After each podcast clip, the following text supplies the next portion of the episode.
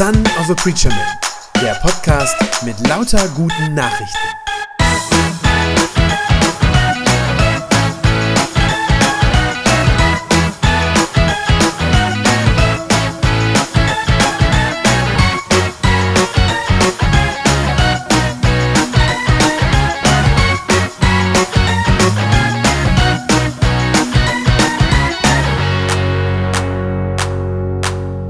Ja, liebe Gemeinde, was wissen Sie eigentlich über Gott? Was würden Sie sagen? Wie gut kennen Sie ihn? Kennen Sie seine Gedanken und sein Wesen? Und wissen Sie, was er über Sie denkt? Und wenn Sie denken, dass Sie was über Gott wissen, dann erlauben Sie mir die Frage heute Morgen, woher denn? Das ist ja dann die nächste Frage. Woher wissen Sie denn das, was Sie über Gott wissen? Wie können Sie sich sicher sein, dass Sie sich Gott eigentlich richtig vorstellen und dass Sie sich nicht selber einfach so ein Bild zurechtgelegt haben, so wie es Ihnen irgendwie passt und das hat vielleicht mit dem, wie Gott wirklich ist, gar nichts zu tun? Vielleicht finden Sie es jetzt ein bisschen merkwürdig, dass ich Sie heute Morgen so frage. Es klingt ja jetzt fast so, als wollte ich Sie verunsichern und als wollte ich sagen, Moment mal, ihr wisst eigentlich alle überhaupt nichts. Wenn Sie das so verstanden haben, dann ist das schon ganz richtig. Paulus in dem Predigtext für heute im ersten Korintherbrief befasst sich auch genau mit dieser Frage. Er fragt, woher wissen wir eigentlich irgendwas über Gott? Ich lese uns die Verse 10 bis 16 aus dem zweiten Kapitel des ersten Korintherbriefs vor. Da schreibt Paulus so, durch seinen Geist hat Gott uns sein Geheimnis enthüllt. Denn der Geist Gottes weiß alles. Er kennt auch Gottes tiefste Gedanken. So wie jeder Mensch nur ganz allein weiß, was in ihm vorgeht, so weiß auch nur der Geist Gottes, was Gottes Gedanken sind. Wir haben nicht den Geist dieser Welt bekommen, sondern den Geist Gottes. Und deshalb können wir auch erkennen, was Gott uns geschenkt hat. Wenn wir davon sprechen, dann kommt das nicht aus menschlicher Klugheit, sondern es wird uns vom Geist Gottes gelehrt. Was er uns gezeigt hat, das geben wir auch mit seinen Worten weiter. Der Mensch kann mit seinen natürlichen Fähigkeiten nicht erfassen, was Gottes Geist ihm sagt. Für ihn ist das alles nur Unsinn. Denn Gottes Geheimnisse erschließen sich nur durch Gottes Geist. Der von Gottes Geist erfüllte Mensch dagegen kann alles beurteilen. Er selbst ist aber keinem menschlichen Urteil unterworfen. Denn es steht ja schon in der Heiligen Schrift geschrieben, wer kann die Gedanken des Herrn erkennen oder wer könnte gar Gottes Ratgeber sein? Nun, wir haben den Geist von Christus, unserem Herrn, empfangen. Und nun können wir seine Gedanken verstehen. Diese Frage, wer Gott eigentlich ist und was wir eigentlich überhaupt von ihm wissen können, ist eine uralte Frage. Ich glaube, diese Frage ist so alt wie die Menschheit selber. Von Anbeginn der Zeit haben Leute sich das gefragt, haben Menschen gefragt, wie können wir eigentlich Zugang kriegen zu diesem Gott? Und seit es diese Frage gibt bei uns Menschen, seitdem merken wir auch immer wieder, dass wir da an Grenzen stoßen dass wir Gott eben nicht erfassen können. Auch die großen Philosophen und Denker der Menschheitsgeschichte, alle haben sie das irgendwann gemerkt, dass sie da nicht mehr weiterkommen. Übrigens ist auch in der Bibel relativ häufig davon die Rede. Das ist etwas, was uns vielleicht oft gar nicht so bewusst ist, aber dass auch in der Bibel davon gesprochen wird, wie fern Gott ist, wie unerreichbar wie unverständlich er für uns manchmal auch ist. Zum Beispiel beim Propheten Jesaja, Kapitel 40, da schreibt der Prophet und sagt: Mit wem wollt ihr denn Gott überhaupt vergleichen? Gibt es überhaupt ein passendes Bild für Gott? Etwas weiter hinten, auch bei Jesaja, Kapitel 55, da spricht Gott dann selber und sagt zu seinem Volk: Meine Gedanken sind nicht eure Gedanken und eure Wege sind nicht meine Wege. Genauso beim Propheten Jeremia, auch da redet Gott und sagt, ich bin nicht nur ein Gott, der in eurer Nähe ist, sondern ich bin auch der ferne Gott, der über den ihr nicht verfügen könnt. Und ein letztes Zitat wiederum vom Propheten Jesaja haben wir gerade im Predigtext gehört, wo Paulus dieses Zitat hernimmt und es aufgreift. Aus Jesaja, wo er sagt, wer kann denn die Gedanken des Herrn erkennen und wer könnte sogar Gottes Ratgeber sein? Und die Antwort, die da mitschwingt, ist natürlich niemand. Keiner kann das. Wie sehr wir uns auch darum bemühen mögen, uns Gott irgendwie vorzustellen, ihn irgendwie in den Griff zu kriegen gedanklich, wir werden am Ende Gott nie gerecht. Die Bilder, die wir uns so machen, treffen am Ende nie. Paulus benutzt einen Vergleich, um das deutlich zu machen, was er da meint. Er sagt, wir verstehen ja noch nicht einmal die anderen Menschen um uns herum wirklich in ihrer Tiefe. Wie sollen wir da Gott verstehen können? Anders gesagt, auch wenn wir meinen, einen Menschen noch so gut zu kennen, vielleicht jemanden, mit dem wir täglich zusammenleben unter einem Dach, die eigenen Ehepartner, die eigenen Kinder, die eigenen Eltern, wen auch immer. Wenn wir meinen, wir kennen jemanden wirklich gut, können wir ihm trotzdem doch am Ende nicht tief ins Herz schauen, nicht bis auf den Grund seines Wesens. Wir können immer nur bis vor die Stirn gucken, aber tiefer kommen wir nicht. In der Tiefe unseres Herzens, so sagt Paulus das dann, da kennt am Ende jeder Mensch höchstens sich selber, wenn überhaupt. Aber wenn überhaupt, dann nur jeder sich selbst. Damit wir einen anderen Menschen so gut verstehen, seine Beweggründe, das, was in seinem Herzen ist, damit wir einen anderen genauso gut verstehen wie uns selber, da müsste etwas Unmögliches passieren, ein Wunder. Da müsste der andere, dieser andere, seinen Geist, seine Gedanken irgendwie in uns hineinlegen sein Herz in unser Herz legen, seine Gedanken in unsere Gedanken legen. Das ist für uns Menschen natürlich nicht möglich. Wir können das nicht. Und genauso ist es am Ende bei Gott. Bis in die tiefste Tiefe hinein kennt keiner Gott, außer er sich selbst. Vers 10, was ich eben gelesen habe. Der Geist Gottes weiß alles, er kennt auch Gottes tiefste Gedanken. Das heißt, wenn wir Gott verstehen wollen, und um ihn wirklich zu erkennen, ihn kennenzulernen, da müsste sein Geist in uns sein.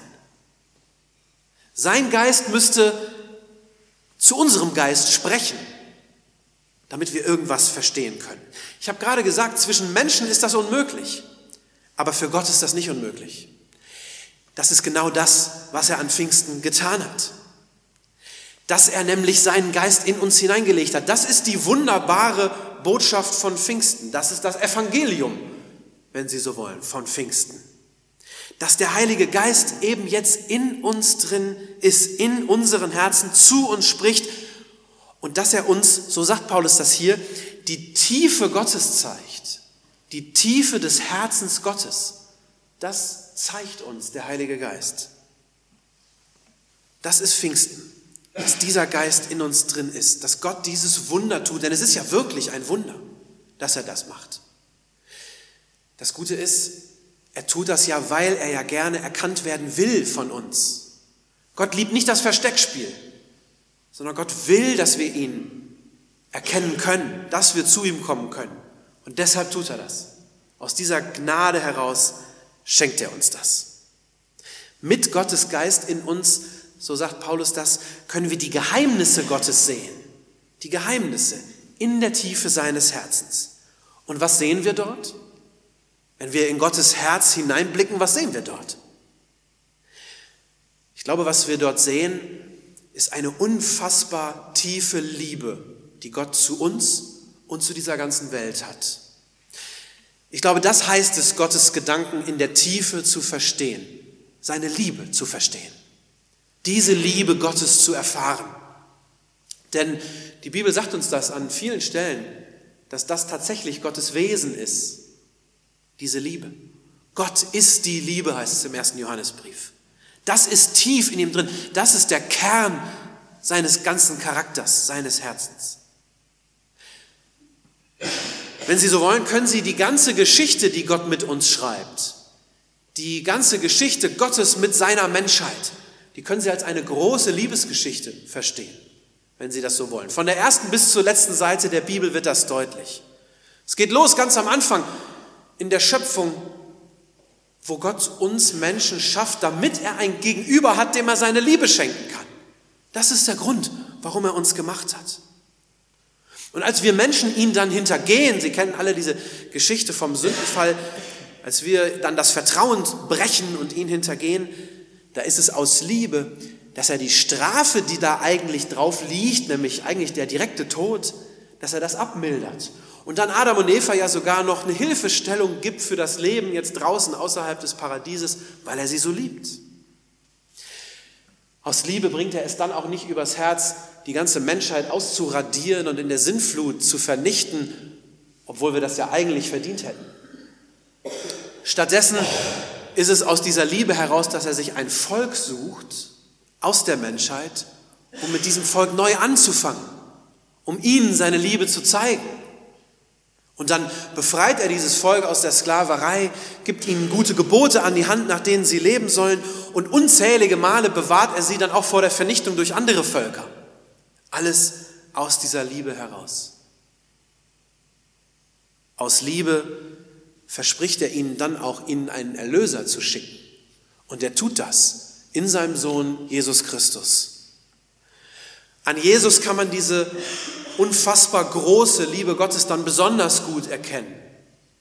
Wenn man sieht, wie Jesus sich den Menschen zuwendet, wie er todkranke Leute wieder gesund macht, wie er segnet, wie er Sünden vergibt, wie er den Menschen den Vater vorstellt.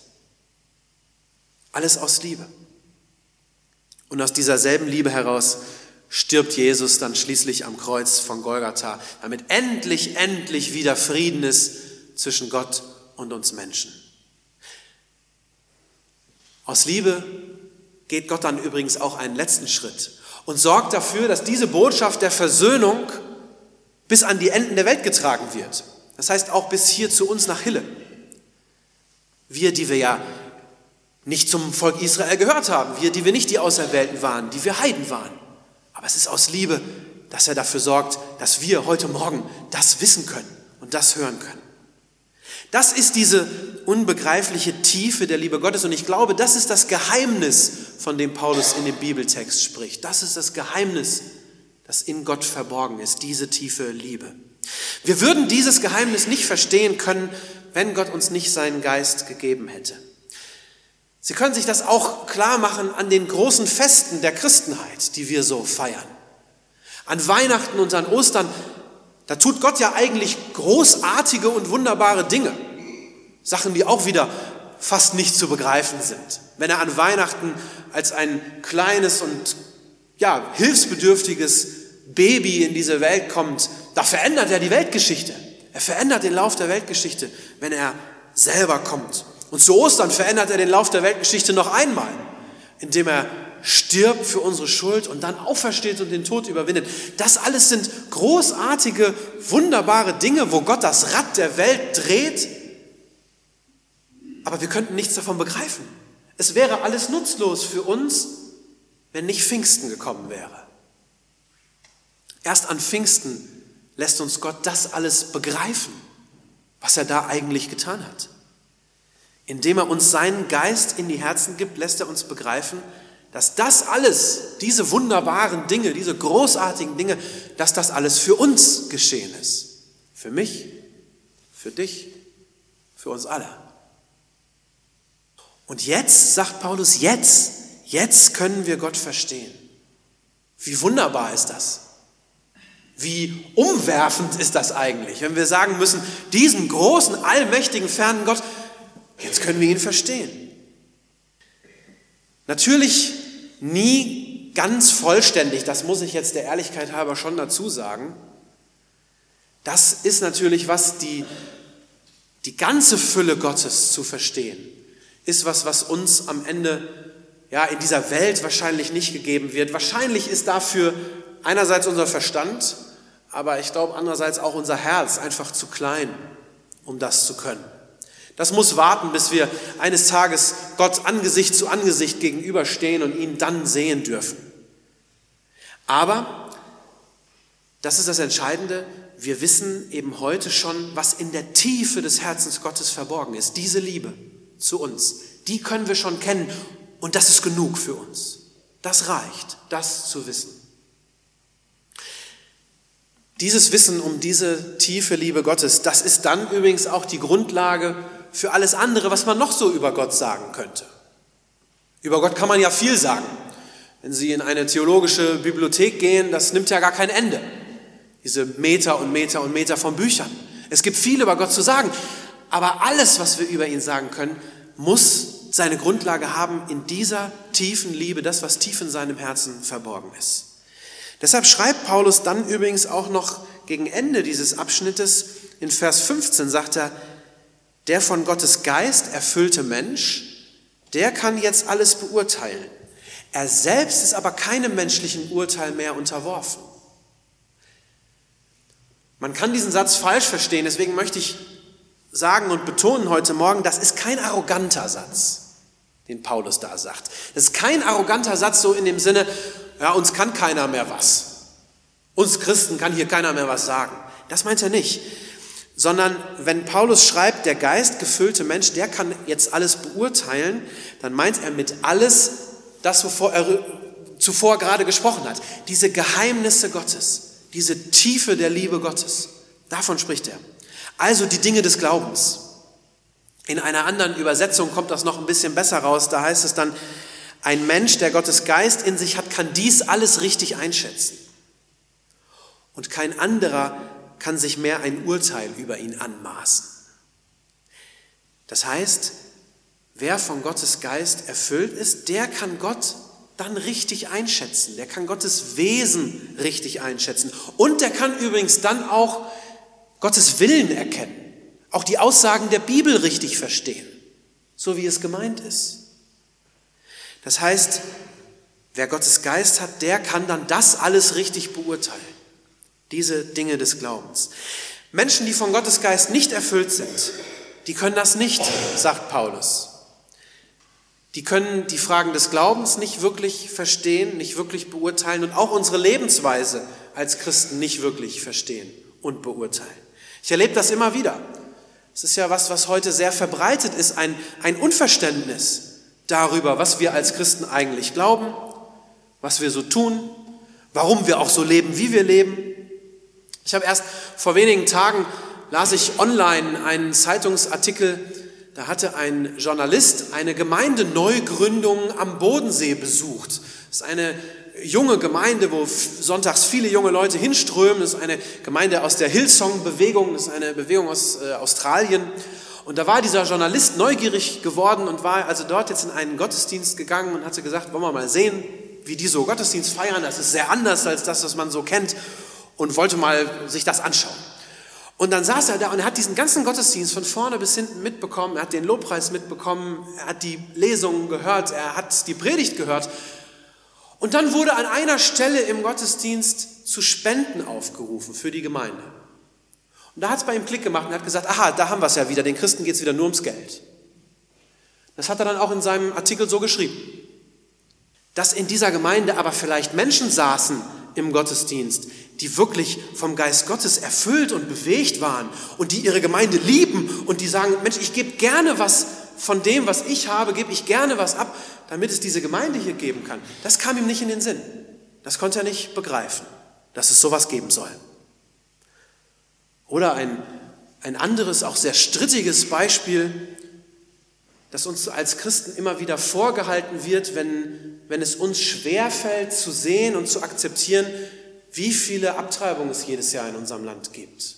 Mehr als 100.000 jedes Jahr.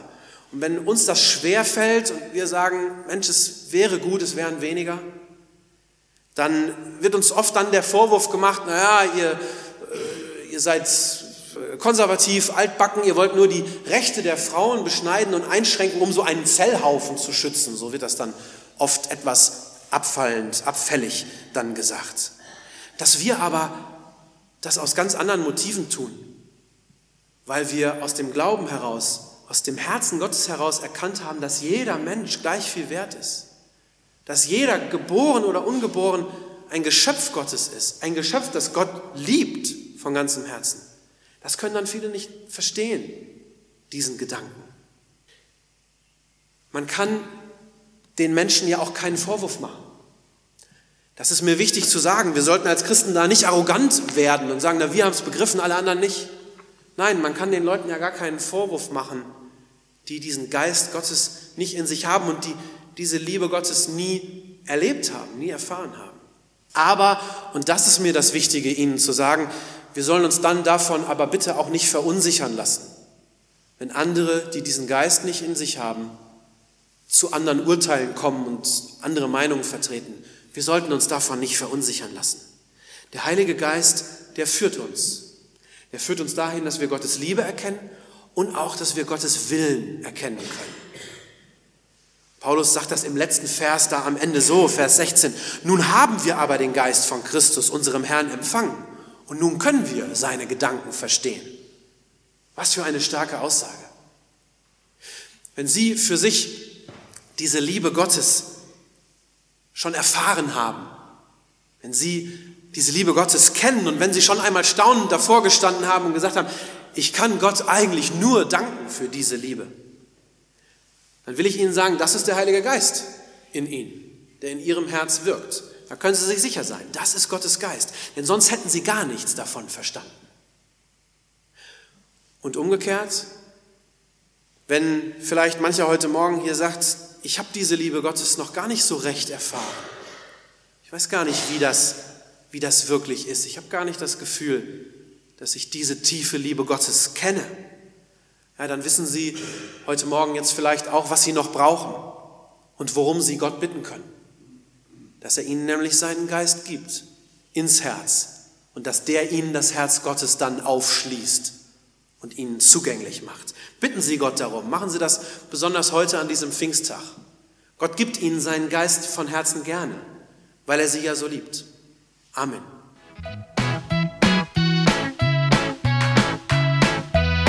Das war eine gute Nachricht vom Son of a Preacher Man. Wenn sie deinen Glauben gestärkt hat, dann abonnier doch einfach meinen Podcast bei iTunes oder podcast.de und gib mir ein Like auf Facebook.